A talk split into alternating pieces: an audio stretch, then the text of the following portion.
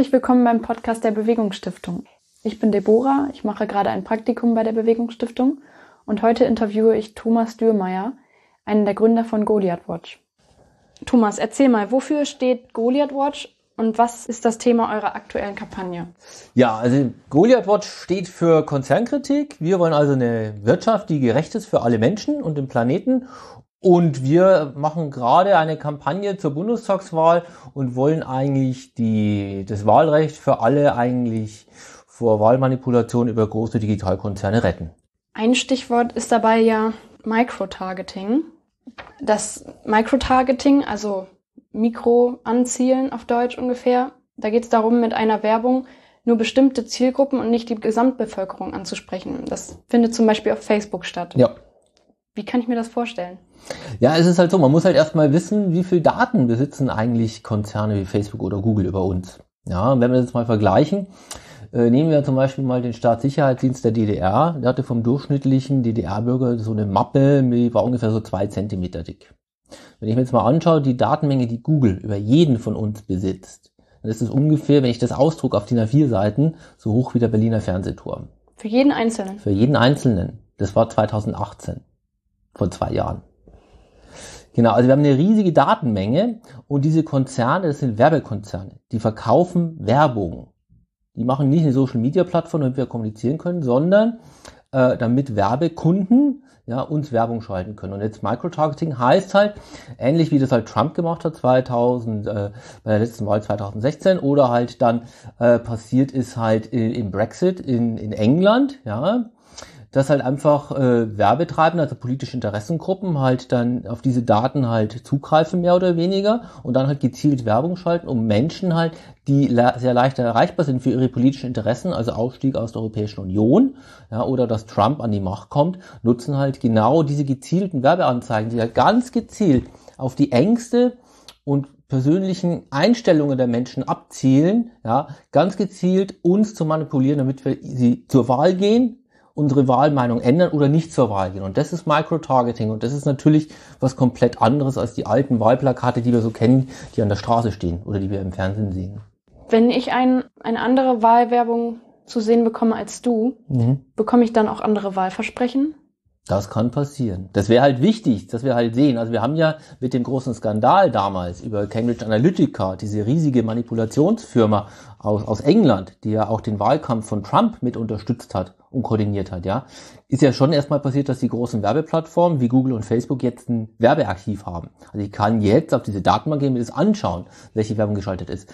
Aber es ist ja nicht, äh, das ist jetzt ein ganz großer Aufwand von Journalistinnen nachzuvollziehen, machen die Parteien jetzt unterschiedliche Wahlversprechen für unterschiedliche Gruppen. Ja, und das müsste eigentlich überhaupt nicht möglich sein. Ja, eigentlich haben wir eine Öffentlichkeit, in dem wir einen Wahlkampf erleben. Wir haben jetzt durch das Microtargeting haben wir im Endeffekt fast irgendwie 20, 30 Millionen verschiedene Wahlkämpfe, ja, und jeder sieht eine andere unterschiedliche Perspektive dieser Partei und das geht nicht. Weil das ist nicht mehr ein Wahlkampf, sondern tausendfach gezielt personalisierte, geteilte Öffentlichkeit. Ja, auf der Straße kann man ja einfach sehen, welche Plakate genau. in anderen Viertel hängen. Kann man durch genau. die Straße gehen? Genau, dann kann jeder drüber reden, ja. Dann weiß ich, okay, die Grünen wollen das, ja, oder die CSU, CDU will das, ja. Und wenn ich aber im Internet bin, bin ich auf meiner Facebook-Seite, die sehe nur ich. Klar kann ich dann mit meinem Bekannten oder so auf dieselbe Facebook-Seite schauen, aber es ist ja nicht so, dass jeder dieselbe Facebook-Seite sieht. Wir müssten eigentlich auf Facebook, müsste jeder dieselbe Wahlwerbung der CSU, der Grünen oder der Linken sehen. Und das ist nicht der Fall. Und das ist genau das Problem, weil wir dann unterschiedliche Wahrnehmungen haben von der politischen Realität und von dem, was die Parteien uns kommunizieren. Und jetzt ist natürlich die Aufgabe, dass wir da eigentlich eine Regulierung haben, genauso wie beim Straßenwahlkampf oder auf TV und Radio. Da haben wir ja relativ harte Regulierungen. Die haben wir aber nicht übertragen in den digitalen Raum. Während wir halt beim digitalen Raum halt auch nochmal diese riesengroßen Möglichkeiten haben, das noch viel, viel stärker zu individualisieren. Ja, ich kann ja schlecht vor jedem, vor jeder Haustür ein anderes Wahlplakat aufstellen. Ja, ich kann nicht aber im Internet machen. Kannst du nochmal genauer benennen, was daran ist jetzt die Manipulation? Wie werden die Leute manipuliert? Ja, also das, das Problem ist halt, ich bin transparent für die Partei. Ja, die auf mich eigentlich Einfluss einnehmen. Sie will ja meine Wählerstimmen haben. Zum Beispiel, ich soll die für die Partei AB stimmen. Ja, für die soll ich stimmen. Ja, dann überlegt sich halt die Partei, wie kriege ich jetzt die Person, mich, ja, jetzt dazu, dass ich für sie wähle. Ja, und dann ist natürlich, und wie kriege ich das so hin, dass nicht die andere Partei mich äh, halt genauso bewerben kann. Ja, und dann wird natürlich geschaut, was sind meine Vorlieben, meine Interessen und wie kann ich als Partei diese Interessen so gezielt ansprechen, dass die Partei AB, die halt auf mich werben will, als ideale Partei ausschaut. Ja, und das kann ich halt, weil ich habe die Informationen über die Person, über mich. Und ich dann natürlich eine Werbeanzeige so gestalten, dass es meine Interessen ideal abbildet. Zum Beispiel, gehen wir mal zum Beispiel Schnitzel versus vegan ist so eine typische Debatte bei Klima, ja. Wir sollen alle weniger Fleisch essen, damit vielleicht der Planet noch eine Chance hat, äh, die Klimakatastrophe nicht so krass zu machen. Also wir müssen drüber reden, ja, wie viel Fleisch.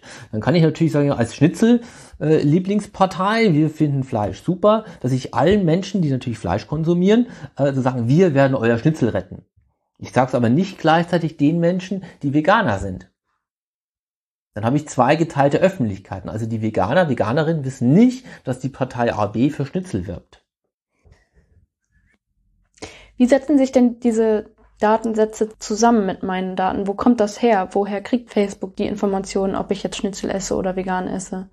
Ja, das ist eine, eine coole Frage. Wo kriegen eigentlich die Konzerne oder sage ich jetzt mal in dem Sinne die Parteien diese Daten her und die Werbeagenturen? Ja, also Punkt eins ist immer, wenn ich im Internet unterwegs bin, ja, ohne, wenn ich nicht großen Datenschutz betreibe, äh, wird ja permanent äh, gespeichert, was ich mache. Ja? Also wenn ich ein Android-Handy habe, ja, da habe ich ja meistens ein Betriebssystem von Google darauf laufen, dann zeichnet Google permanent auf, wo ich gehe, wo ich stehe, was ich tue, welche Apps ich benutze. Ja, wenn ich auf Spiegel Online gehe, ja, spielt Google die, die Werbung ein über Double-Click. Also wenn ich auf Spiegel Online bin, dann zeichnet Google auf, wann bin ich auf Spiegel Online und welche Artikel lese ich.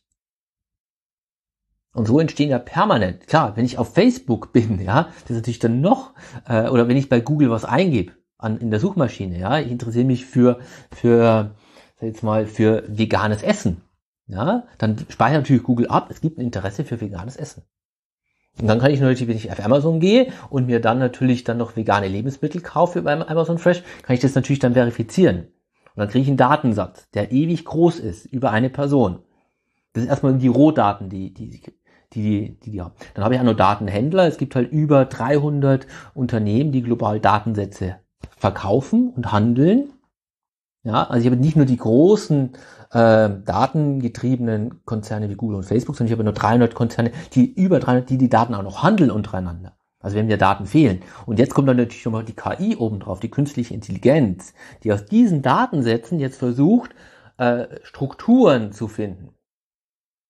Ja, also ich kann dann zum Beispiel aus dem Verhalten meines Browsers oder meiner Mails bei Google, bei Gmail, kann ich dann feststellen und extrahieren, welche Vorlieben diese Person hat, welche Abneigung, welches psychologisches Profil hat diese Person.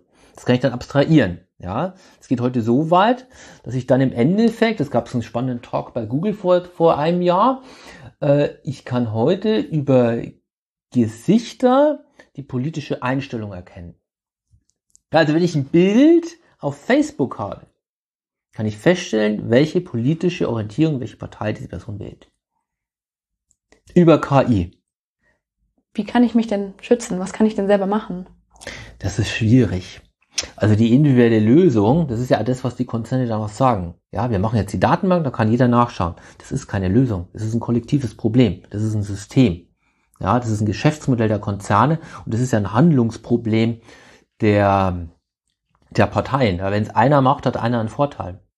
Ja, also deswegen, also wir versuchen das natürlich erstmal jetzt die Parteien, jetzt weil wir jetzt mehr hinkriegen jetzt in der in der kurzen Zeit zu sagen, Leute, macht es jetzt mal nicht und erklärt es öffentlich, weil es vielleicht ein Anreiz hat, dass alle Parteien sich verbindlich erklären, wie in Irland, das ist zum Beispiel passiert. Wir machen das nicht, wir führen einen fairen digitalen Wahlkampf, ja. Das ist jetzt unsere Hoffnung, die nächsten Wochen, dass wir das hinkriegen, ja. Und wir müssen aber, wir brauchen ein Gesetz. Ja, ich kann, das ist die einzige wirklich vernünftige Lösung. Was sind denn im Moment die rechtlichen Rahmenbedingungen für politische Werbung? Ja, wir haben halt, einerseits haben wir halt die Datenschutzgrundverordnung in Europa. Ja, das ist ein riesengroßer Schritt, wo wir viel, viel weiter sind als die USA. Ja, wo halt wirklich gesagt, es dürfen nur gewisse Daten unter den und den Kriterien verwendet werden. Also das grenzt ja schon mal den Markt ein. Und dann haben wir natürlich, dass jetzt die, die EU ja anfängt und sehr, sehr stark versucht, diesen Markt, diesen Werbemarkt und diesen politischen Meinungsbildungsraum im Internet zu regulieren. Es gibt ein Demokratieprojekt äh, der Europäischen Union und wir haben ja jetzt die, was jetzt ja gerade läuft, die Debatte in der Europäischen Union, äh, zwei große Gesetzeswerke, die diesen Online-Marktraum regulieren sollen. Trotzdem spielt aber der Bereich, den wir jetzt wirklich massiv ansprechen und der halt wirklich eklatant ist, weil wir haben jetzt die Bundestagswahl, der Wahlkampf hat ja bereits begonnen. Ja, müssen wir halt schon darüber reden, dass wir da eigentlich noch riesige Regulierungslücken haben. Also die, die Digitalkonzerne können noch total viel machen in diesem Werbebereich und die Parteien haben eigentlich bisher relativ wenig Grenzen und wir fragen jetzt gerade die Parteien an, ja, äh, was macht ihr denn? Reguliert ihr euch selbst, ja, um halt aktuell diese Regelungslücke, die noch existiert, ja, die nicht auszunutzen, dass wir eigentlich einen fairen demokratischen Wahlkampf haben. Und wir sind halt schon, jetzt schon mal, also wir haben jetzt schon mal zwei Antworten, die kommen jetzt gerade die, die nächsten Tage alle rein von den Parteien. Schon, es ist natürlich klar, dass die Parteien sehr unterschiedlich äh, das wahrnehmen. Ja, es ist schon bei allen, die wir bisher bekommen haben, eine Wahrnehmung da, da ist ein Regulierungsbedarf, ja, aber die einen sehen, ja, der legale Raum reicht doch vollkommen aus. Und die anderen sagen, nee, da muss eigentlich eine Jagdjustierung passieren. Ja, wir haben halt jetzt das Problem, wir haben keine verbindlichen, einheitlichen Gesetze. Und da muss dringend was passieren, weil sonst eigentlich unsere Stimme, deine oder meine Stimme bei der Bundestagswahl ja nicht gleichwertig da reinkommt, weil die einen Parteien manipulieren die einen Menschen so, wir haben, wir reden nicht alle über dasselbe Wahlprogramm, weil ja die unterschiedlichen Realitäten unterschiedlich erzeugt werden über digitale Wahlwerbung und da müssen wir dringend was tun. Was bedeuten denn diese Entwicklungen für die Gesellschaft und für die Demokratie? Ja, wir haben jetzt im Endeffekt eine komplett neue Herausforderung. Also was digital, Digitalisierung im Wirtschaftsbereich macht, das sind ja dieselben Fragen, die wir auch im politischen Bereich erleben, also mit Demokratie. Haben wir jetzt eine, eine Spaltung der demokratischen Öffentlichkeit, also was so landläufig immer als Filterblasen Echokammern. Also jeder hat so unterschiedliche Realitätswahrnehmungen, aber wir haben ja eigentlich einen viel, viel stärkeren Effekt, dass wir eigentlich digitale Mauern bauen, wo sich jeder in seine kleine Subgruppe zurückzieht und gar nicht mehr miteinander spricht. Ja, was eigentlich Politik ja ist, wir reden gemeinsam über das, wie wir eigentlich die Verteilungsfragen in unserer Gesellschaft klären wollen. Und das haben wir nicht mehr. Ja, und es wird eigentlich immer stärker, was jetzt so mit Fake, also mit Lügen, ja, und mit richtigen Hass ja, auch nochmal relativ stark provoziert wird, ist natürlich auch nochmal diese Spaltung in diese Teilgruppen. Und das ist halt total gefährlich, was wir ja mit Corona ja erleben, ja. Dass wir halt unterschiedliche Gruppen haben, die nicht mehr anfangen, miteinander zu reden. Ja, das ist halt das eine Problem. Wir verlieren eigentlich den demokratischen Raum, um gemeinsam zu diskutieren und zu entscheiden. Und im Streit kämen ja zur gemeinsamen Position. Bloß wenn wir nicht mehr gemeinsam streiten, ja, und jeder in seiner Teilblase ist, ja, dann reden wir nicht mehr, sondern dann schimpfen wir nur aufeinander ein und sprechen nicht mehr miteinander, sondern nur noch gegeneinander. Das ist das große, das erste große Gefahr. Die zweite Gefahr ist halt, dass wir eigentlich keinen gleichen und fairen Wahlkampf mehr haben. Ja, ich kann ja als größere Partei ja mir mehr Online-Werbung kaufen als die kleineren Parteien. Ja, im Fernsehen schaffen wir ja eigentlich eine Obergrenze, was maximal an Werbung geht. Das haben wir nicht mehr im Internet. Also die großen, finanzstärkeren Gruppen können sich viel mehr Online-Werbung kaufen als die kleineren Gruppen. Ja, und das führt natürlich auch zu massiven Verzerrungen. Und das dritte, was wir halt auch sehr, äh, sehr bedenklich finden, ist halt, was ist das Interesse der Konzerne dabei? Denen ist ja relativ egal, wer da Werbung anzeigt. Ja? Die wollen ja möglichst stark die Leute auf diesen Werbeplattformen binden, dass die möglichst viel Werbung verkaufen können. Ja, und die Werbeplattform, und das ist ja was so äh, ja stark kritisiert ist in den USA, sehr, sehr stark, dass sie eigentlich ja sehr stark optimieren auf Hass und Lügen, weil das die Leute am stärksten bindet auf den Plattformen. Ja, also wir haben da ein Riesenproblem, weil eigentlich die, die Macht dieser großen Digitalkonzerne so groß ist, ja, dass ich habe einen Einfluss auf die Demokratie dadurch und ich habe einen Einfluss auf Märkte. Ja, und das ist halt, wo halt einfach die Frage ist, wie regeln, regulieren wir eigentlich diese ganz neue Digitalindustrie in dieser totalen neuen Form eigentlich vernünftig? Und da ist ein riesiger Regungsbedarf und da wollen wir einen Beitrag leisten, so gut wir es können. Vielen Dank, Thomas, fürs Gespräch. Ja, bitte, sehr gern. Und vielen Dank auch euch fürs Zuhören. Wenn ihr mehr wissen möchtet zum Thema, dann guckt gerne auf bewegungsstiftung.de oder auf goliathwatch.de. Und wenn euch der Podcast gefallen hat, dann abonniert uns gerne. Uns gibt's überall da, wo es Podcasts gibt.